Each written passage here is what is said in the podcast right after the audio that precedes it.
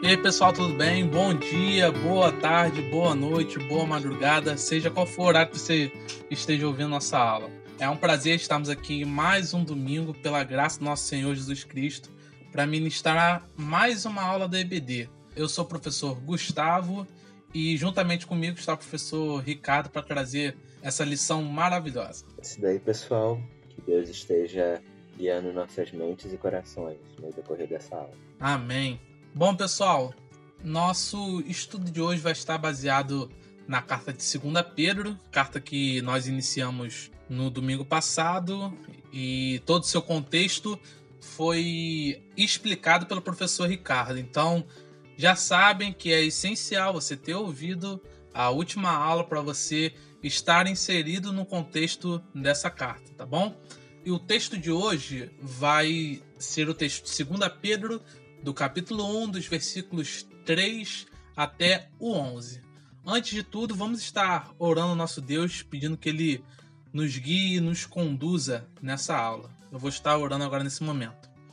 Senhor, meu Deus eterno Pai, Pai amado, Pai querido, te louvamos e te agradecemos, meu Deus, porque o Senhor é grande, Pai. O Senhor é infinito, Senhor, meu Deus, em tua misericórdia, em tua graça. O Senhor é infinito, Senhor meu Deus, em todas as suas virtudes, Pai. Senhor meu Deus, te agradecemos e te louvamos, Pai, porque mesmo não sendo merecedores, Senhor meu Deus, mesmo sendo frágeis, mesmo sendo falhos, Senhor meu Deus, o Senhor, Pai, cuida de nós, o Senhor nos elege, Senhor meu Deus, e nos toma para si, Senhor meu Deus. O Senhor nos compra, Senhor meu Deus, com o sangue do teu amado Filho. E te louvamos, Senhor meu Deus, porque o teu amor, Senhor meu Deus, vai além disso, meu Deus. Vai além simplesmente da salvação, Senhor meu Deus, que já é, Pai, algo extremamente imerecido. E o Senhor ainda vai além com o teu amor. Não temos como te agradecer, Senhor meu Deus. Não temos como te louvar, Senhor meu Deus, comparado à medida das bênçãos que o Senhor tem feito em nossas vidas. Nós só podemos te render graça, Senhor meu Deus. Te render, Senhor meu Deus, toda a honra e toda a glória. Que o Senhor esteja abençoando a cada um que esteja ouvindo essa aula, Senhor meu Deus. Que cada mente, cada coração esteja preparado para te conhecer de verdade, Pai, cada vez mais e mais.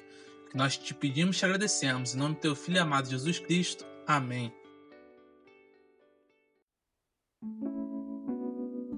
Bom, pessoal, antes de eu falar o título propriamente dito da lição, o título que eu sugeri, queria deixar claro que é muito importante que você esteja desde já acompanhando o documento que a gente sempre anexa à aula, tá bom? Então que você esteja com o documento aberto, esteja observando para que você não se perca, faça até anotações se for o caso, para que você observe algumas coisas. Então é muito importante você estar com o documento aberto. Bom, o tema que eu sugeri para essa lição é Deus, o técnico perfeito. E deixa eu explicar porque eu escolhi esse tema. Bom, é fato que o futebol é uma paixão nacional, né? É quase um gosto unânime no nosso país. Ele é cultivado na gente desde o nascimento, né? Muitos de nós, a gente herdamos o time dos nossos pais, né? E meu pai, mais especificamente, escolheu o Botafogo. Meu pai é um cara inteligente, né? Bom, e o futebol, ele tem a capacidade de nos transformar. Quem nunca foi num estádio e quando chegou lá você vê aquela imensidão, vê todas aquelas pessoas gritando e você grita também, você se esgoela, você canta, você reclama com o jogador, você e quando o gol acontece, a gente vibra e pula com um prazer que é inenarrável. Torcer para um time é algo maravilhoso. Só que torcer para um time não é simplesmente assistir um jogo de futebol. Ele ser um torcedor exige várias coisas de nós, né? As famosas regras universais dos torcedores, que é tão conhecido por todos, porém são coisas que são inconscientes, né? Todos nós sabemos, por exemplo, que você nunca vai poder mudar de time na sua vida. Quando o time adversário perde, você tem que zoar o torcedor do outro time com toda a sua força, né? Assim como foi é, ontem no dia da gravação, no caso, a vergonha que foi a derrota do Flamengo, né? Nossa, aquilo ali, ô oh, glória, aquilo ali foi muito lindo, aquele, aquele frangaço. Mas vamos sair disso aí, né? Bom, é, existe outra coisa, outra regra universal dos torcedores, né? Que a gente sempre tem que reconhecer que a derrota do nosso time é apenas algo atípico. Não, foi só dessa vez e tudo mais. Mas no próximo jogo o time vai vir arrebentando. Existem torcedores de, de dessas torcidas organizadas que tem até tatuagem, tem gestos, tem cantos que são padrões, né? E acima de tudo, dentro dessas regras, a gente sempre diz que o nosso time é o melhor time do mundo como tem o famoso slogan, né, que passa sempre na TV, não é só futebol, né? Bom, e é verdade que todos nós, remidos e lavados por Cristo, somos participantes de algo que é muito maior que o futebol. E é algo que se assemelha em alguns pontos. A gente participa de algo que tem uma garantia de vitória para todo sempre. Já, já pensou se seu time tivesse vitória garantida todo, todo jogo, pô, a gente não consegue nem imaginar, né? Mas a gente participa de algo que já tem uma garantia de vitória para todo sempre, para a eternidade. E esse algo que eu tô falando é o reino do nosso Senhor e Salvador Jesus Cristo. E hoje a gente vai aprender um pouco mais sobre as táticas, sobre as jogadas ensaiadas e todo o planejamento que o nosso técnico né, espera que nós cumpramos. Mesmo que a gente seja os maiores perebas, né, nessa partida. E a gente vai absorver tudo isso para que a gente esteja festejando com ele a vitória da partida que ele mesmo já garantiu. E mesmo que você não conheça nada de futebol e não entenda nada de futebol e não goste, eu peço que você embarque com a gente e venha ouvir as instruções desse nosso técnico divino.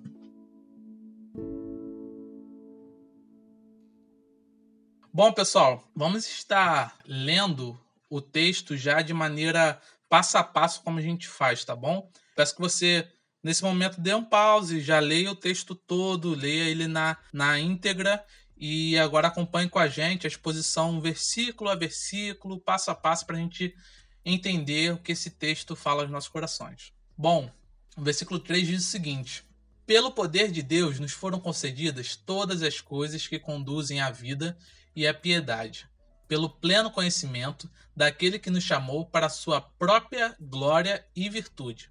Bom, de início aqui, Pedro está mostrando que o chamado divino dos seus leitores é a base para que eles tenham uma vida de piedade. Eles têm que ter uma vida de piedade baseado nesse chamado divino que Deus faz. Deus, no seu infinito poder, agiu para executar a salvação, algo que só ele mesmo poderia fazer e que a nossa capacidade humana não poderia realizar. E aquele que executa, capacita. Portanto, nós recebemos tudo para a vida e a piedade, como o versículo diz. E apesar de parecer duas coisas aqui diferentes, né, como ele fala assim, a vida e a piedade, Pedro vai demonstrar que essa é, vida de verdade é uma vida piedosa. Ou seja, no final das contas, isso aqui é uma coisa só. Nos foram concedidas todas as coisas que conduzem a uma vida piedosa, tá bom? Então são coisas que estão conectadas. Mas, afinal de contas, o que, que é piedade? Bom, aqueles estudantes da nossa turma que são fiéis mesmo, os remanescentes, vão lembrar de que a gente falou muito de piedade. A gente falou de maneira massiva quando a gente estava dando as aulas das cartas pastorais. Primeira Timóteo, segunda Timóteo, Tito. A gente falou várias vezes. Só que como pode ter alguém novo chegando, né? Que nesse caso eu vou perdoar, porque eu sei que a galera que tá sempre ali sabe de qual é salteado, o que, que é o significado. Vou falar para quem é novo na nossa turma. O que, que é essa piedade? Vamos usar um, um, uma definição que o reformador João Calvino trouxe para gente. Ele diz que a piedade define a atitude correta de um homem para com Deus E essa atitude, ela inclui conhecimento verdadeiro, adoração sincera, fé salvadora, temor como de um filho para com seu pai, submissão e amor reverente. Ou seja, saber quem e como Deus é envolve atitudes corretas para com ele e fazer o que ele deseja. Essa é a piedade de verdade. Não é apenas um simples se humilhar, vamos dizer assim. Na verdade, piedade sempre inclui vida, sempre inclui vida piedosa, tá bom? Então, como o nosso versículo 3, ele está falando disso, que através desse poder de Deus foram concedidas todas as coisas que conduzem a essa vida piedosa. Mas de que maneira nós recebemos essas coisas que conduzem a essa vida piedosa? Ele diz que é pelo pleno conhecimento daquele que nos chamou. Esse conhecimento que ele está falando aqui é algo pleno, é algo que envolve mente e coração. Não é somente o conhecimento intelectual. E o conhecimento intelectual, ele é importante. Eu leio a palavra de Deus, eu me dedico nesses estudos e eu acabo por descobrir o que, que a Bíblia fala sobre Deus, o que, que a Bíblia fala sobre as suas virtudes, sobre as suas características, como ele age, como ele agiu através dos tempos, como é o caráter dele, diversas coisas. Isso é fundamental. Porém, esse pleno conhecimento, ele vai além disso. Ele não para apenas no nosso teto, que é o nosso cérebro, vamos dizer assim, mas ele ultrapassa isso. Ele envolve todo o nosso ser, envolve mente e coração. Então, não é somente conhecimento intelectual e nem somente o conhecimento sentimental, mas a completude dos dois. Muitas pessoas dizem que conhecem a Deus porque têm um relacionamento íntimo, e então, quando estão na presença de Deus, essas pessoas choram e essas pessoas se jogam no chão e se humilham e sabe e, e, e estão ali o tempo todo uh, emocionadas com relação a Deus. Essas coisas refletem uh, essa vida piedosa? Sim, podem refletir sim. Porém, se fosse somente uma questão sentimental, isso não traria essa completude do nosso ser. Porque a gente não pode amar alguém que a gente não conhece, não é verdade? Então a gente precisa conhecer. Porém, não tem como a gente simplesmente conhecer a Deus e não o amar. Então você vê que a gente tem que ter essas coisas juntas. E em resumo, não podemos receber essas coisas sem o pleno conhecimento dele. E ele próprio é o autor desse conhecimento. Ele próprio se revela a nós. Até porque, a não ser que nós fôssemos chamados por ele, nós nunca iríamos até ele. E o versículo termina dizendo que tudo isso culmina na glória e virtude de Cristo, da qual ele nos chamou para sermos coparticipantes. Quando trata aqui dessa palavra virtude, essa palavra trata da essência cheia de qualidades de alguém e, portanto, está tratando da essência cheia de Cristo. Quando a gente estuda a palavra de Deus e se dedica nela, a gente vê uh, os vários atributos de Deus. A gente vê que Deus é totalmente perfeito em todos os seus atributos. Ou seja, Deus é totalmente virtuoso. Então, todas essas coisas, como diz o versículo, culminam na própria glória e virtude de Cristo, que ele nos chamou para sermos coparticipantes dessa glória através desse conhecimento. O versículo 4 continua as ideias dizendo o seguinte: por meio delas, ele nos concedeu as suas preciosas e muito grandes promessas, para que por elas vocês se tornem coparticipantes da natureza divina, tendo escapado da corrupção das paixões que há no mundo.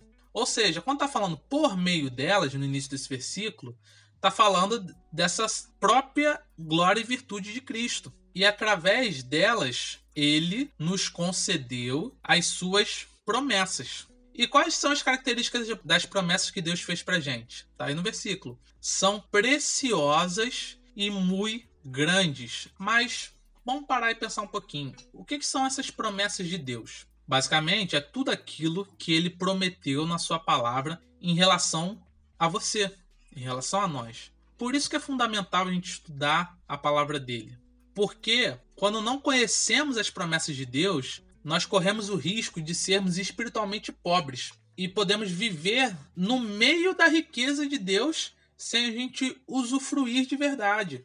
Então, é essencial para você que está ouvindo a gente, você abrir a sua Bíblia e descobrir quantas promessas Deus tem reveladas a nós. E Deus, quando promete algo, ele é fiel para cumprir o que prometeu. Muitas das vezes, a gente tem o costume de querer achar promessas sem ser na Bíblia. A gente quer uh, uh, dizer que através de revelações, através de sonhos, através de tantas coisas. Porém, se estudarmos e nos dedicarmos na palavra de Deus, a gente vai ver que já existem inúmeras promessas de Deus. Existem promessas incontáveis reveladas na palavra dele. Porém, a gente tende a achar que essas promessas, por estarem na palavra, por estarem em algo escrito, tendem a ser uh, menos incríveis ou tendem a ser menos particulares. Mas na verdade, isso revela onde é que está a idolatria do nosso coração. Porque a gente não está querendo o Deus da promessa. Estamos querendo apenas a promessa de Deus. Frisando, leia sua Bíblia, descubra as promessas que Deus já fez e que ele tem para a sua vida. E isso é importante você ter esse conhecimento, porque senão você muitas das vezes vive com medo em vários aspectos ou vive de maneira pobre, né? Pensando nesse reino de Deus, quando você poderia usufruir de tantas coisas. Por exemplo, a gente, por muitas vezes, e eu por muito tempo, passei vivendo é, é, com medo de perder a salvação. Eu acho que eu já fui na frente da igreja me converter, acho que umas seis vezes, e vivia desesperado e vivia com medo, achando que perderia a salvação a qualquer momento, a qualquer atitude. E foi abrindo a palavra de Deus, foi estudando e me dedicando, que eu vi a garantia da salvação. E nisso eu pude desfrutar dessa alegria dessa alegria, dessa certeza da salvação. Então veja, ele prometeu a garantia da nossa salvação e por não conhecermos, a gente pode estar tá não desfrutando. A gente está próximo de uma riqueza tão grande, porém a gente continua sendo pobre porque a gente não conhece. Bom, voltando a esse verso, perceba também que essa promessa que está descrita aqui é de que vamos compartilhar com ele algo de sua excelência moral, que é a virtude, nessa vida, e algo de sua glória na vida futura. Quando ele fala que seremos coparticipantes da natureza divina, a gente tem que fazer uma observação aqui. Nós seremos realmente coparticipantes, ou seja, a promessa é de que seremos moldados à semelhança de Cristo e não que nos tornaremos divinos. Ele não há de compartilhar a sua natureza divina, mas como caminharemos na santificação, caminharemos para nos assemelharmos a ele cada vez mais, tá bom? Por isso que diz que nós seremos coparticipantes da natureza divina. E dito isso, Pedro agora retoma a ideia da vida piedosa. Por quê? Se Deus nos molda para nos parecermos com Ele, nós vamos corresponder a essa promessa através da rejeição das paixões mundanas, que facilmente nos corrompem. Então, não ameis o mundo e nem o que nele há. Quando a gente pensa na questão de paixões, a gente pode pensar realmente em algo vindo como um calor impetuoso e que pega fogo e se alastra muito facilmente e é algo muito inflamável. Então são esses prazeres do mundo que são muito inflamáveis e que se nós não vigiarmos, eles corrompem o nosso coração de uma maneira avassaladora, né? É igual como diz aquela música né, antiga: A paixão me pegou, tentei escapar, não consegui. Ou seja, é a mesma relação com as paixões mundanas.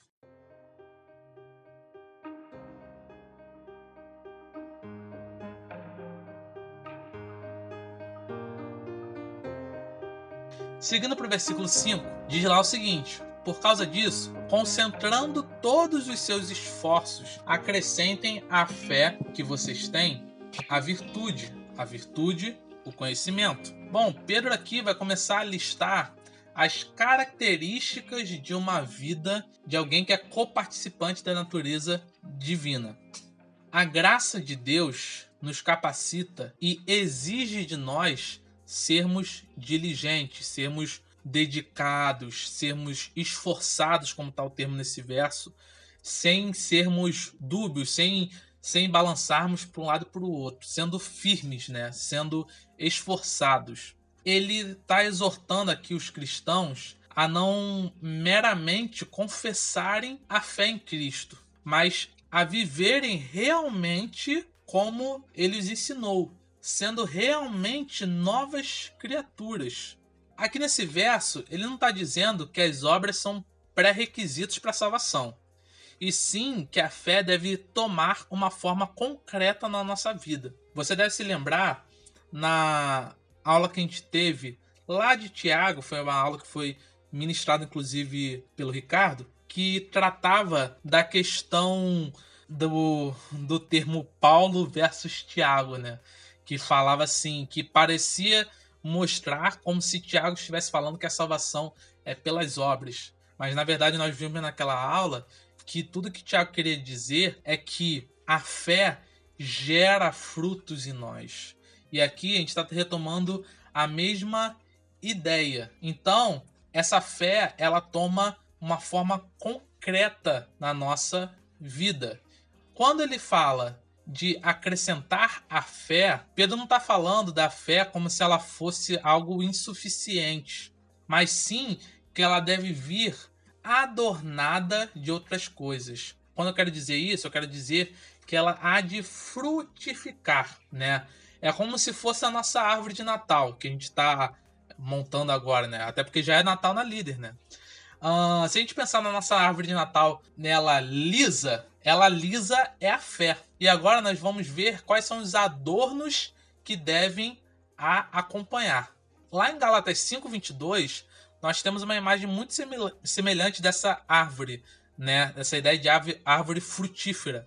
Quando Paulo se refere ao fruto do espírito, quase que eu falo frutos, mas na verdade a gente vê lá que é o fruto do espírito. E só para a gente entender essa lista que a gente vai citar, essa lista não está citando uma ordem específica e imutável desses dons, desses adornos, mas é apenas uma sequência que Pedro escolheu. Ele começa essa lista com a fé. Essa fé é a resposta inicial ao amor de Deus. A seguir, ele fala da virtude, que assim como diz, disse lá no verso 3, significa excelência. Bom, se a gente pensar numa faca, por exemplo, qual é a excelência de uma faca? É ela cortar bem. Essa é a excelência de uma faca. Qual é a excelência de um cavalo quando a gente pensa em alguma competição? A excelência de um cavalo é correr.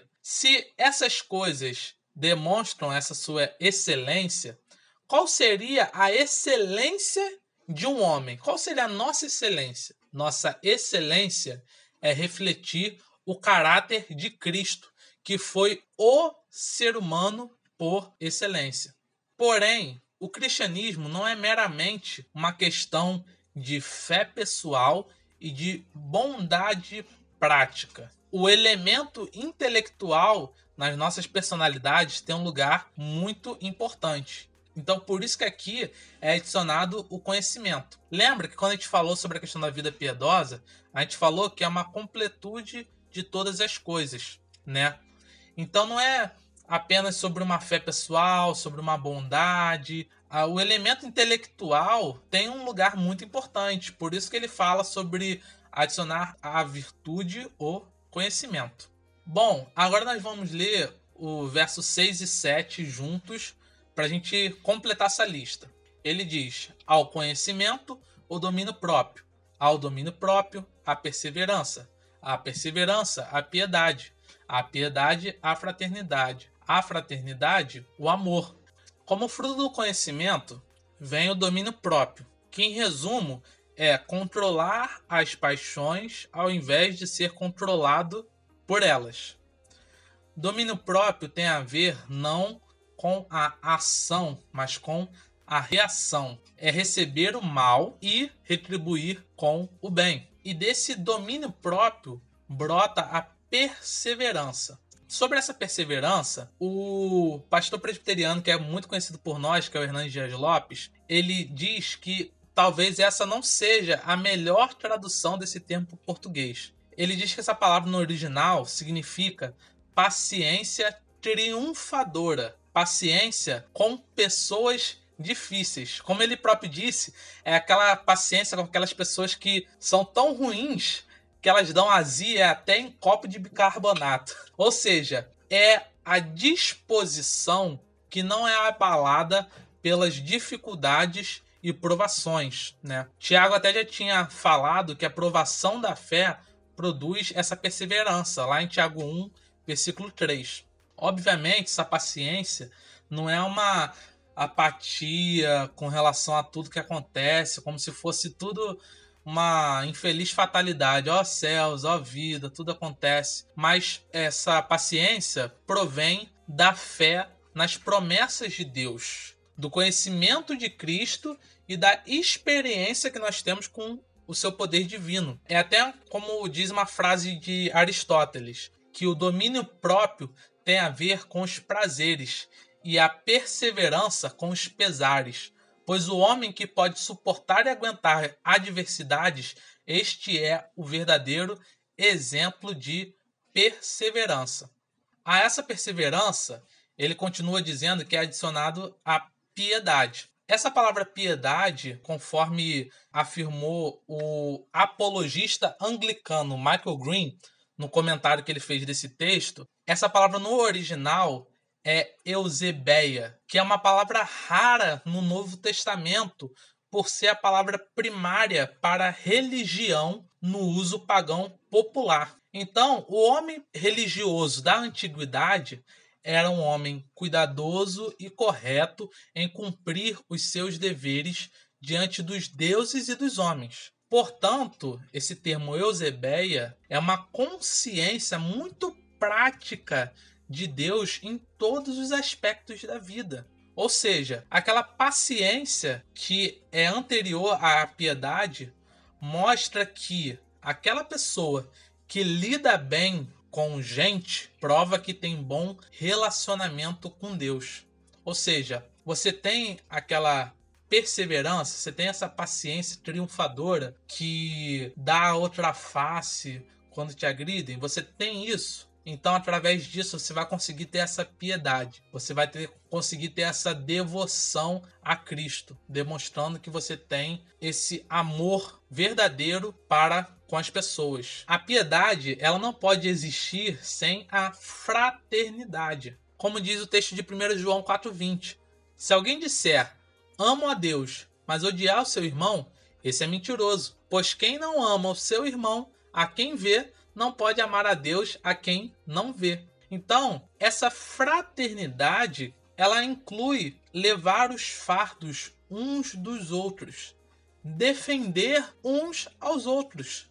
É preservar a nossa unidade, preservar a nossa união e deixá-la afastada da fofoca, deixá-la afastada da malícia, das brigas, das panelas, das dissensões, das brigas é considerar o nosso próximo como nosso irmão de sangue de fato. E agora a gente chega na coroa, na cereja do bolo do avanço cristão, que é o amor. Você lembra muito bem que 1 Coríntios 13, versículo 13, fala que, portanto, permanecem essas três coisas: a fé, a esperança e o amor, porém o maior destes é o amor. É, esse comentarista Michael Green, que eu falei dele, ele afirma que a palavra original para esse amor, que é ágape, é uma palavra que os cristãos criaram para denominar a atitude que Deus demonstrou ter conosco e que requer da nossa parte para com Ele. Vou explicar melhor o que é isso. Nas palavras desse comentarista, na amizade, que é a palavra filha, os parceiros buscam conforto mútuo. No amor sexual, que é o Eros, a mútua satisfação. Nesses dois casos, esses sentimentos foram despertados por causa daquilo que a pessoa amada é. Só que no caso de ágape é o contrário. A ágape de Deus não surge por causa daquilo que somos, mas sim por aquilo que ele é. Ou seja, tem origem no agente, não no objeto. Esse amor pode ser definido como sendo um desejo deliberado pelo bem completo da pessoa que é amada, que se demonstra em ações sacrificiais pelo bem daquela pessoa. Ele nos amou mais do que a si mesmo, e ainda mais quando ainda éramos pecadores, fracos, ímpios e inimigos. É isso que Deus fez por nós e requer de nós. Ele requer o vínculo de todos esses dons através do amor. É esse amor que liga tudo. É esse amor que está baseado não em quem vamos amar. Até porque amar quem a gente gosta, amar quem a gente está estritamente próximo é muito fácil. Porque esse amor nosso é baseado em alguém merecer o amor. Só que ele amou a nós que não merecíamos. Essa fraternidade gera, no fim das contas, o amor, que é a ligação e a união de todas as coisas. O próprio texto de 1 Coríntios 13 vai falar dessa importância do amor, né? O que, que adianta eu ter todos os dons do mundo? O que, que adianta eu ter tudo se eu não tiver amor? É como o sino que só faz um barulho e é vazio. Seguindo para o versículo 8, ele completa todo esse trecho. Ele diz lá: Porque essas qualidades, estando presentes e aumentando cada vez mais, farão com que vocês não sejam nem nativos, nem frutíferos no pleno conhecimento do nosso Senhor Jesus Cristo. Pedro, por fim, afirma que nós provaremos que conhecemos realmente a Cristo se for manifestado em nós a virtude, a temperança e os demais dons. Estas coisas, como está afirmando esse verso, têm que, além de se manifestarem, aumentarem até chegarmos ao que diz lá em Efésios, ao estado de pessoa madura, à medida da estatura da plenitude de Cristo, para que não sejamos como crianças. Isso está lá no capítulo 4, nos versos 13 a 14 de Efésios. Então, essas qualidades têm que ser manifestadas de fatos, a fé gera essas coisas de fato e aumentam cada vez mais. Então, a gente tem aqui a descrição da caminhada de santificação. A gente tem a ideia de que a gente tem como modelo a Cristo. Então nós nos santificamos e tornamos parecidos com Cristo né? O conhecimento de Cristo é uma raiz viva que produz fruto vivo.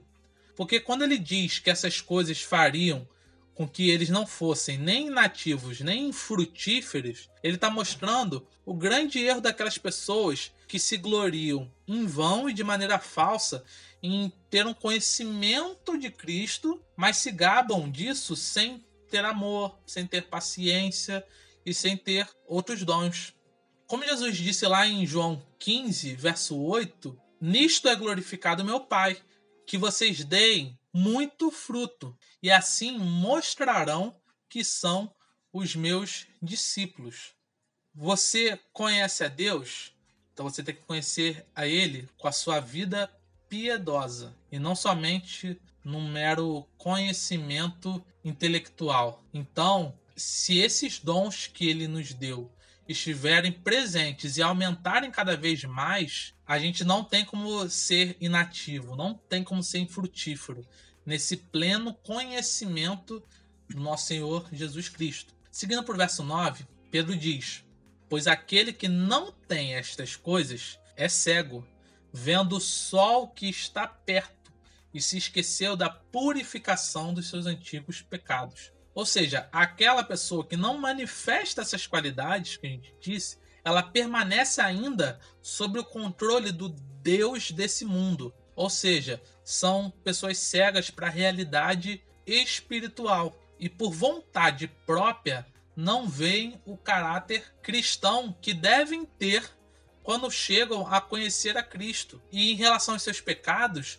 não entendem a plenitude da graça de Deus e vivem atormentadas. Lembra lá no início que eu falei que quando você não conhece as promessas de Deus, quando você não, não conhece o que ele prometeu de fato a nós, você é um rico que não sabe que é rico. Você tem a possibilidade de ser rico e continua sendo pobre, continua sendo miserável.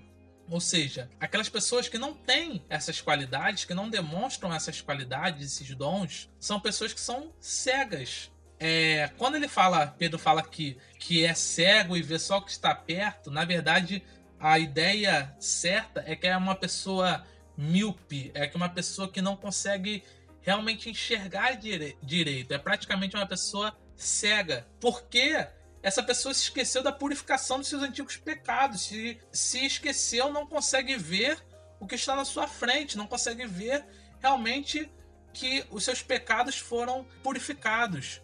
Sobre essa purificação desses pecados antigos, essa imagem que Pedro está trazendo aqui é provavelmente aquela imagem da pública confissão de fé que é feita pelos batizados, que é algo que vem desde os tempos bíblicos, né?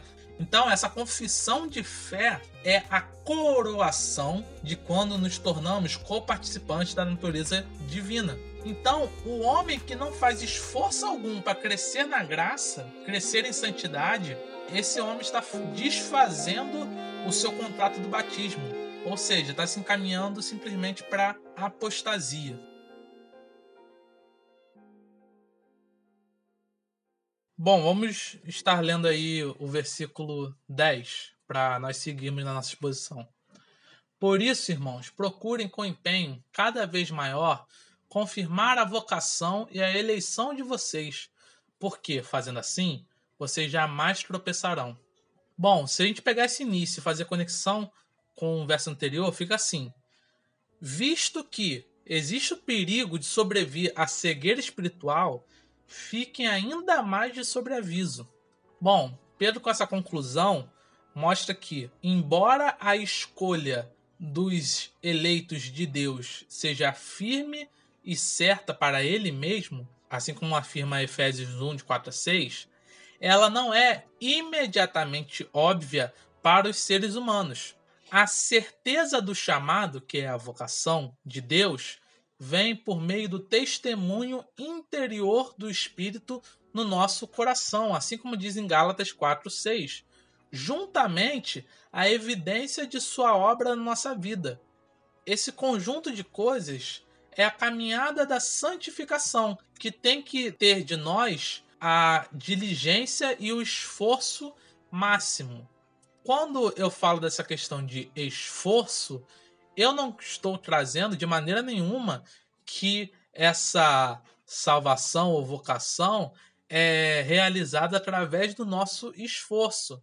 Pelo contrário, ela é realizada apenas pela obra de Cristo. Porém, essa dedicação, essa confirmação da vocação é apenas a maneira pelo qual Deus escolhe que seja manifestada e confirmada essa vocação de fato.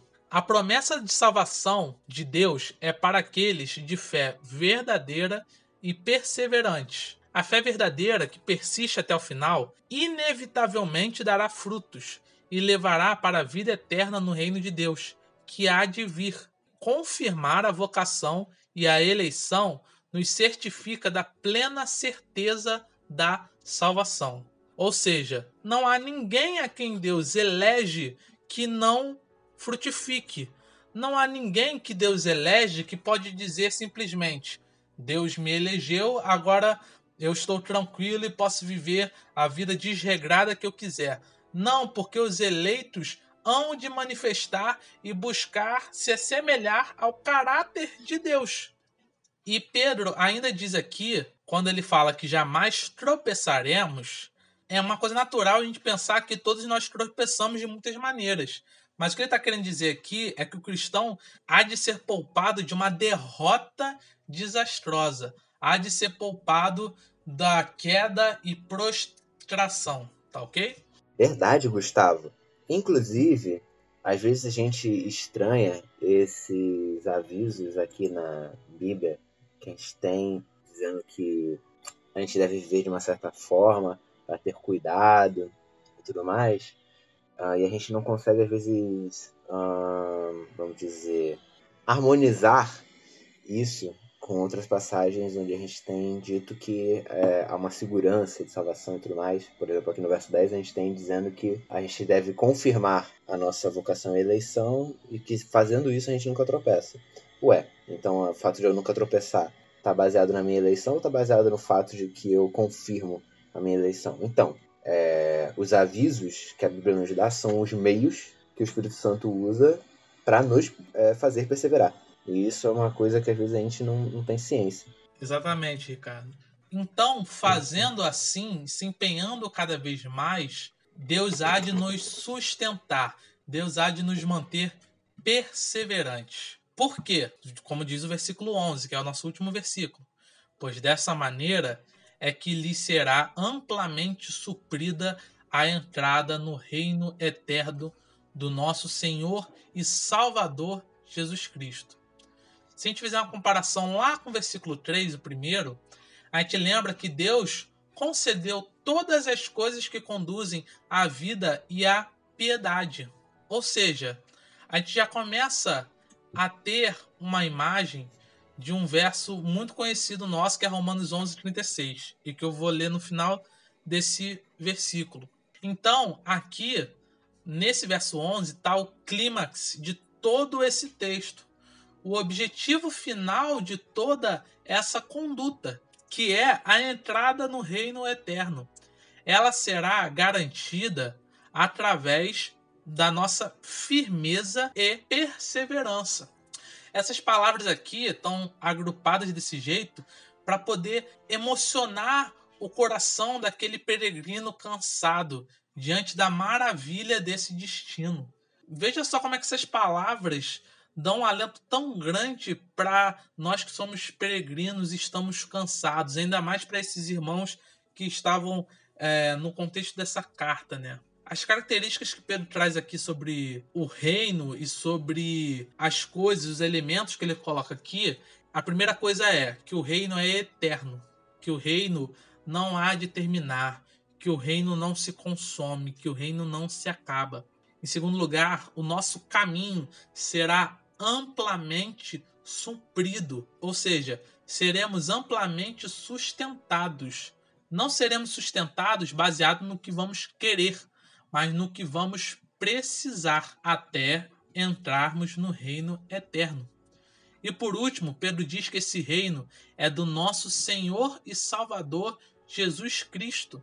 Ou seja, ele nos mantém perseverantes e ele há de completar essa boa obra em nossas vidas.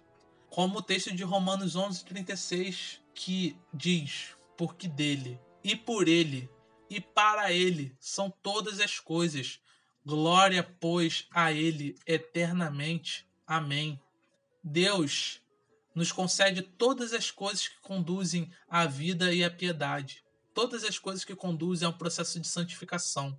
E ele amplamente nos supre a entrada no reino eterno. Para concluir, esse texto todo nos diz que Deus, o nosso Salvador, é aquele que nos garante os meios de vivermos uma vida piedosa. Ele nos fez várias promessas e, além disso, fez algo muito maior: nos tornou participantes da natureza divina dele. Portanto, nossa vida muda após crermos nele e nas suas promessas.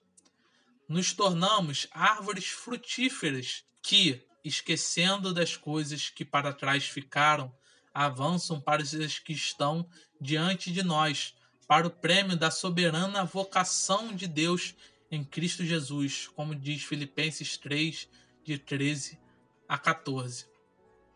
Assim, devemos nos dedicar e nos empenhar com todo o nosso ser, com todo o ar dos nossos pulmões e todo o sangue que corre em nossas veias, porque Ele há de nos livrar dos tropeços, e Ele abrirá no grande dia a porta dos céus para nós. E Maranata, ora vem, Senhor Jesus. Para terminar, eu queria indicar a você que estivesse ouvindo uma música que eu vou deixar aí juntamente com a aula, que é a música Princípio e Fim, de Leonardo Gonçalves, que fala um pouco sobre essa esperança do porvir e dessa ardente expectativa, mas ainda mais, e você há de ouvir um pouco do que ele fala antes dessa música, de que tudo isso, tudo que Deus nos prometeu é maravilhoso, mas seria algo vazio se não fosse para a gente compartilhar. Seria algo vazio de sentido se nós disséssemos apenas que Deus ama, mas se torna completo de sentido quando Ele ama alguém de fato. Então é algo sem sentido dizermos que nós amamos, mas isso se torna completo de sentido quando nós amamos de fato. E amamos não baseado em ser alguém que seja o nosso amigo, que seja alguém que seja próximo da gente, mas baseado em amar alguém que pode até não merecer mais do que a nós mesmos, até porque isso será apenas semelhança do que ele fez por nós. Amou a pecadores que não mereciam, antes mesmo que eles o amassem. Vamos estar orando agora nesse momento e o professor Ricardo vai nos conduzir em oração. Ok, oramos então. Senhor nosso Deus, Viemos a Ti por meio do Teu Filho, incapacitado pelo Teu Espírito. Te agradecer, Senhor, pelo decorrer dessa aula. Te agradecer porque o Senhor pôde nos guiar através da Tua palavra. Te agradecemos, Senhor, pelo que o Senhor tem realizado em nosso meio. Te agradecemos porque lentamente uh, a presença nos cultos está voltando, Senhor. Te agradecemos porque o Senhor está permitindo com que lentamente possamos possamos voltar a estar reunindo-nos como igreja. Senhor, peço que guarde a cada um de uma semana focada na tua palavra, Senhor, e guiada por ti. É que eu te peço e agradeço, em nome do teu filho, Jesus Cristo. Amém. Amém. Meus irmãos, que Deus os abençoe, que possamos agora, após ouvir essa aula, estarmos congregando juntos. Será um prazer para nós, né, estarmos todos juntos. Sei que já voltamos ao culto deep, né? Mas será muito bom estarmos todos juntos também no culto dominical. Não só nós jovens juntos, mas nós com toda a igreja. Não esqueça de levar sua máscara. E aqui vai um incentivo, né? Se você está ouvindo essa aula uh, no momento do lançamento, ainda está pensando ainda está se perguntando, não deixe para depois, não deixe para um outro momento. Esteja conosco, esteja com a Igreja de Cristo, mesmo se você estiver desanimado, cansado, porque Deus há de falar ao seu coração de maneira bastante forte, de maneira bastante abençoadora. Deus os abençoe. Isso aí.